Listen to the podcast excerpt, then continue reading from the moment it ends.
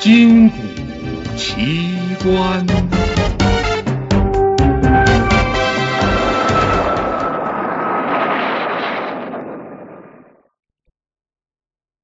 小人国之谜。格列夫游记说道：“格列夫立志周游世界。一天，他到了著名的小人国。只见小人国的臣民都是些身高六英寸的小人。世界上真的有小人国吗？”一九三四年，美国的落基山脉迎来了一个不寻常的冬天。两位采金者在某处山洞里，竟然发现了一个令人恐怖的小人。事情是这样的：一天晚上，阴云密布，伸手不见五指。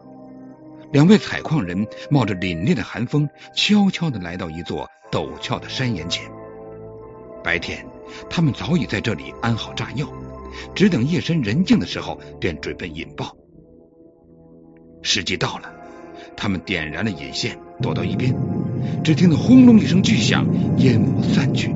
岩石崩塌的地方露出了一个黑黝黝的山洞，两人胆战心惊的打开手电，一前一后的踏着满地碎石走进了这个一米多高的山洞。山洞里的气氛阴森恐怖，又暗又湿的洞顶不断向下滴水，他们克制着内心的恐惧，硬着头皮朝前走。幸亏这山洞并不深，不一会儿，两人便隐隐看到了尽头。采金者们这才松了一口气。不料，电脑的光柱下竟然出现了一个尸体，那是一个侏儒，端端正正的坐在那里，睁着一双空洞的眼窝盯住他们看。两个人吓得魂不附体，转身就逃。可逃不了多远，发现并没有什么异样。这才转念一想，活人还怕死人不成？于是便返回身去仔细查看。采矿者们小心翼翼的走到侏儒面前，横下心来，用手巾包好了干尸，包出了洞，连夜送往卡斯帕市医院，请医生们做出科学的鉴定。鉴定的结果令人大吃一惊，原来。那干尸生前竟是一个六十多岁的老人，身高只有四十八厘米，犬齿较为发达。从这一点来看，他很可能是个食生肉者。干尸的发现轰动一时，人们蜂拥而来，想看个究竟。然而，干尸是看到了，心中的疑团却始终未能解开。难道世上真的有小人国吗？到了五十年代，此类的怪事又出现了。一天，几位地理学家在南美洲安第斯山脉考察，一位学者猛然抬头望去，看见前面山崖上隐隐绰绰出现几个小黑点儿。他一时兴起，便招呼同伴攀上山头去看个究竟。他们扒开乱草。循着一条隐约可见的小路，艰难的朝上走。走着走着，黑点慢慢的清楚了。原来，那居然是一个个一米多高的洞穴。他们佝偻着身子进了山洞。山洞的尽头，几个精心摆放的干枯人头赫然在目。他们抑制着内心的激动，带回了人头。经过生理化验。这些比拳头略大的人头，竟是成年人的头颅。一位名叫弗格留申的医学家，为了弄清小人国的秘密，曾冒着生命危险深入厄瓜多尔密林中去考察。结果他发现，所谓小人头是印第安人缩头术的产物。当地的西巴洛斯族盛行一种奇特的殡葬仪式。人死以后，就让祭师将头割下，浸在一种名叫特山德沙的草药里。一段时间以后，便缩制成拳头大小的人头，再也不会腐烂了。除了佛国留神，挪威学者海尔达尔也曾深入美洲丛林，了解有关小人头的故事。一九四七年，哈尔达尔约了五个志同道合的朋友，乘一只木筏横渡太平洋。行前，他们到厄瓜多尔丛林中去寻找制作木筏的木头。一位朋友曾劝他别在雨季里进入热带森林，因为当地印第安人有猎取人头的习惯。那位朋友还有鼻子有眼的说，曾经有十名美国人为此而丧生。他们被松林中的印第安人抓住，砍下头来，死得不明不白。印第安人将这些头骨砸碎，掏去碎骨片，再装上热沙，整个人头便缩成拳头般大小。福克留森和海尔达尔到底谁的说法更有道理？眼下大部分学者同意后者，因为人的头骨非常坚硬。光用药水是很难将它们泡小的，而敲碎头骨、掏空头颅，再装上热沙就不同了，因为热沙能把头颅缩小到最小限度。如此一来，出现拳头般大小的人头就不足为奇了。在这方面，人们举了秘鲁国立人类学和考古学博物馆。库房中所陈列的几个拳头大小的人头来说明问题。那些人头中有一个生前是西班牙人，他留着八字胡须、秃顶，满脸怒气，一眼看去就是经过特殊方法加工而成的。为了证明剥开头皮、敲碎头骨，再用热沙烤缩的方法切实可行，本世纪七十年代中期。曾有两位医生试着用动物头骨做成了缩小的兽头标准。那么，我们再回到前面那个话题，除了将正常人头缩小外，世界上到底有没有小人国？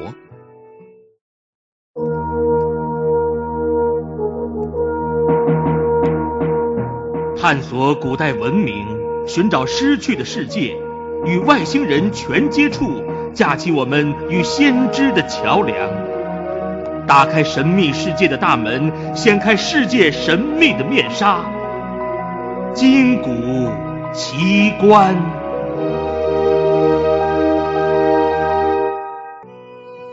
科学家告诉我们，世界上虽然没有身高六英寸的小矮人，但确实存在个子矮小的民族。以往。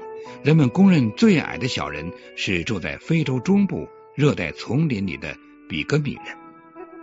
比格米人平均身高只有一点二到一点四米，他们的皮肤呈暗灰色，头大肚凸，臂长腿短，鼻子和嘴都十分肥肥厚。比格米人过着游猎生活，与外界接触很少。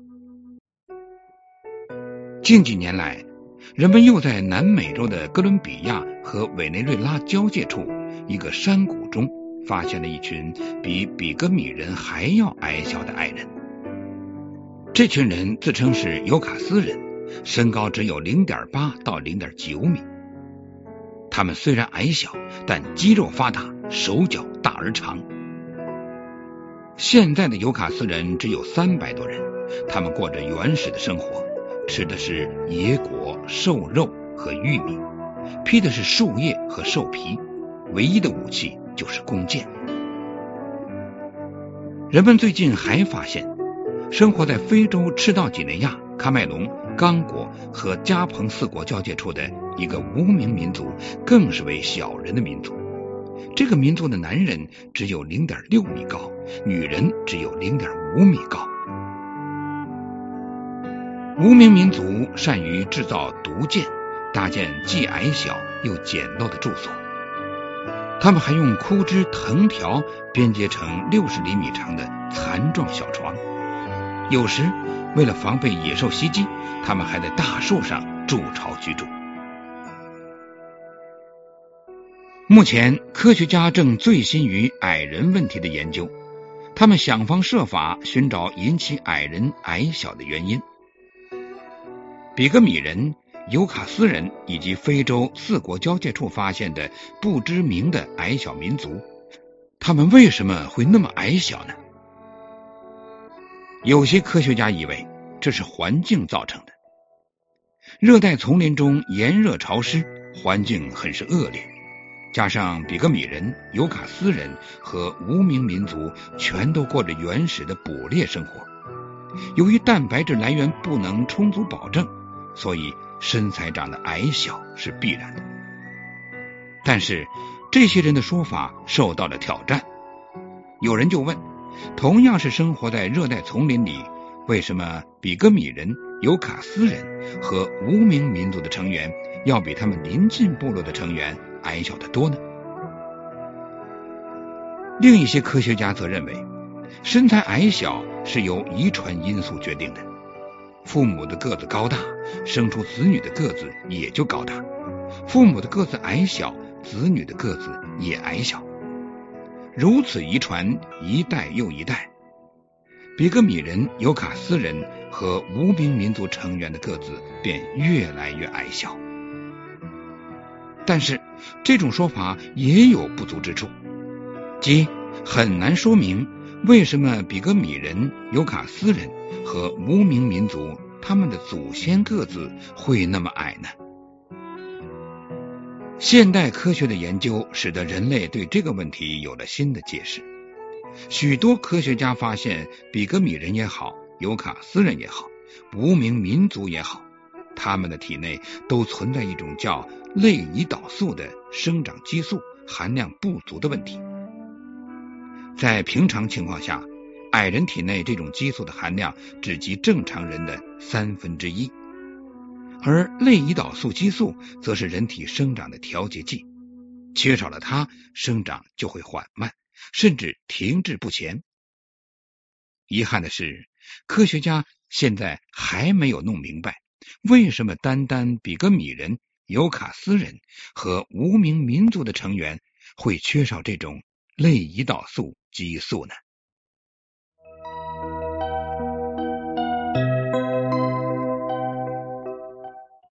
神秘地带。在美国加利福尼亚州圣塔克斯镇郊外，有一个非常出名的地方，那就是人们所说的神秘地带。在那儿，人们常常可以看到许多莫名其妙的现象。正是因为这个原因，小镇吸引了众多的游客和科学家前来探奇和考察。这一天，日本科学家史锥纯一和他的朋友大乔也来到这里。史锥和大乔是驾车来到神秘地带的。他们驶进小镇，最先映入眼帘的是两块并排铺在地上的石板。石板长五十厘米，宽二十厘米，中间的间隔为四十厘米，看上去与普通石板并不两样。然而，当史锥和大乔分别踏上这两块石板时，意想不到的现象发生了。原先个子只有一米六四的史锥，居然变得越来越高，看上去比身高一米八的大乔还要高。两个人互换位置以后，事情又发生了令人吃惊的变化。原先身材矮小的史锥站在石板上变得更矮了，而大乔呢，则显得更加高大魁梧。史锥和大乔猜测，这可能是石板原先就有高低。因而产生了这样的效果。为了证明这一点，他们找来了水平仪进行测量，结果却大失所望，因为这两块石板完全处于同一个水平面上。史锥和大乔对此感到十分惊讶，但又困惑不解。他们离开石板后，继续前行。地势慢慢向上倾斜，走着走着。他们忽然发现，前方出现了一片茂密的树林。不看则已，一看，两人都大吃一惊。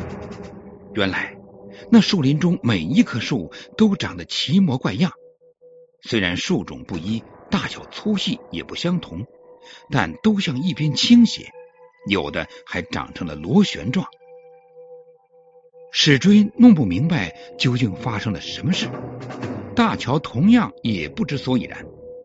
茫然中，他们只好继续向前。突然，大乔大叫一声：“哎呀，我的脚怎么不见了？”史追一听，慌忙往下看，不由得也惊呼起来：“我的脚也不见了！”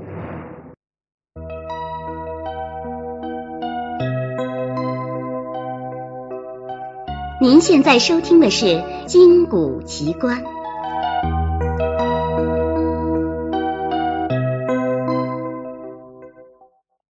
他想上前去追大乔，蓦然发现大乔的身体前倾的快要和地面平行了，而大乔自己却一无所知，轻松自如的向前走去。这真是一段不可思议的旅程。他们穿过小路。来到一间被人称为“鬼屋”的房子里，在这里，两位日本人看到了生平从来没有见过的奇怪现象：三三两两的游客身体斜斜的走着，有些人还兴致勃勃的边走边舞，他们的身体全都歪向一边，然而却丝毫不感到吃力。大乔和史坠见了，连声大叫，说是白日见了鬼。然而不久，他们就发现自己的身体也都斜得快要和斜坡平行了。即使如此，他们还是步伐矫健，行动迅速。两个人拼命想挺直腰杆，可不知怎么着，老是挺不起来。只好受着一股莫名其妙的力量所支配，朝前狂奔。走着走着，他们来到了屋子边上。这时，出现在眼前的是一块奇怪的木板。这木板看上去高低不平。听别人说，放在这块木板上的球会向上滚。史追不信，他取过一个高尔夫球放在板上。手一松，这球忽的就向上滚去，咕噜噜滚到顶端才停下。大乔故意用手推了一下高尔夫球，那球只是向下滚了几下，就又立刻自动滚了回来。他们干脆将球推下木板，原以为这球一定会垂直往下坠落，然而这一回他们又料错了。高尔夫球竟然划了一道斜斜的弧线，落向地面。史追和大乔相继走进木屋内室，猛然间，他们被一股神秘的力量拽了进去，踉踉跄跄的止不住脚。史追竭力想稳住脚步，但怎么也办不到。大乔的情景也跟他差不多，于是他们只好拉住墙上的扶手。稳住了身体，可是他们仍然感到心脏在砰砰直跳，眼前金星直冒，天旋地转。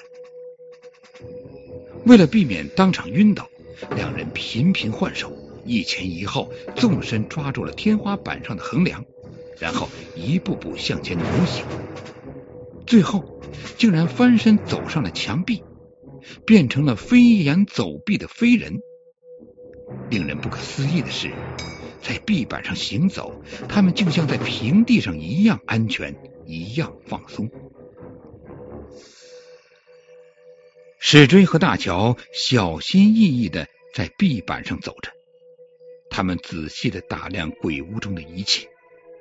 时间一久，胆子也大了，因为他们发现，在鬼屋中一切都不能以常情衡量。而在壁板上行走更是天经地义的事。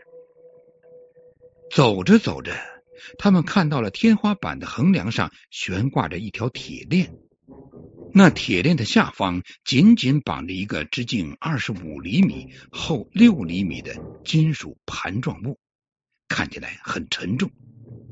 他们试着推动那盘状物，可盘子纹丝不动。史追又试着将盘状物挪向另一端，盘子竟轻轻的移开了。只要手指一碰，它就像中了邪一样晃个不停。起初只是一左一右有规律的摆动，但五六秒钟以后，摆动变得不规则起来，先是右旋着转圈，后来又一左一右摆动。这样的状态周而复始，每隔五六秒钟改变一次，持续了相当长的时间。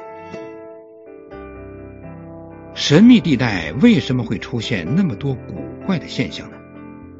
目前的解释不外乎有以下几种：一是认为所有这些怪现象都是重力异常搞的鬼，因为神秘地带位于地层异常区，在这个地区磁场和重力场都呈现混乱状态，所以就发生了种种莫名其妙的怪现象。二是认为这片神秘地带可能存在外部空间坠落到地球的强磁陨石，在当地产生的种种神秘现象都是因陨石而造成的。第三种观点认为，形成神秘地带的直接原因是银河系星体崩溃所引起的。由于某个星体的崩溃，所以产生了强烈的引力波，导致了神秘地带的出现。然而，这三种假说到底哪一种更正确？有没有比他们更合理的解释呢？这些都是在短期内无法弄清的。